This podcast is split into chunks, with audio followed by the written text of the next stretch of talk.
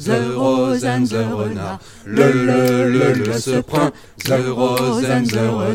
le le le le.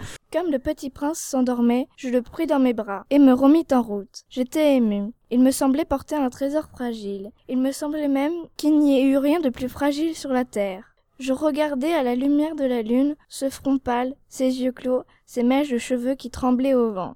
Et je me disais, ce que je vois là n'est qu'une écorce. Le plus important est invisible. Comme ses lèvres entr'ouvertes ébauchaient un demi-sourire, je me dis encore, ce qui m'émut si fort de ce petit prince endormi, c'est sa fidélité pour une fleur. C'est l'image d'une rose qui rayonne en lui comme la flamme d'une lampe, même quand il dort, et je le devinais plus fragile encore. Il faut bien protéger les lampes. Un coup de vent peut les éteindre.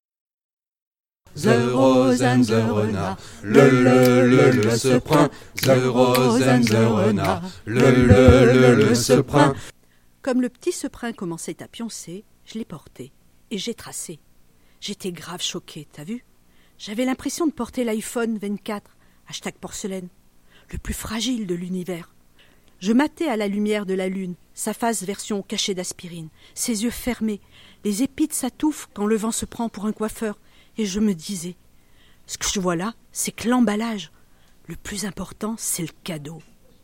Comme il commençait à esquisser un smile, je me suis dit ce qui me touche grave avec ce petit seprin qui ronfle, c'est sa loyauté.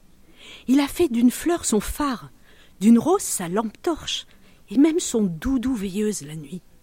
Je devinais grave sa fragilité. Faut prendre soin des lampes torches. Si t'as plus de piles ou que tu la fais tomber, c'est dead.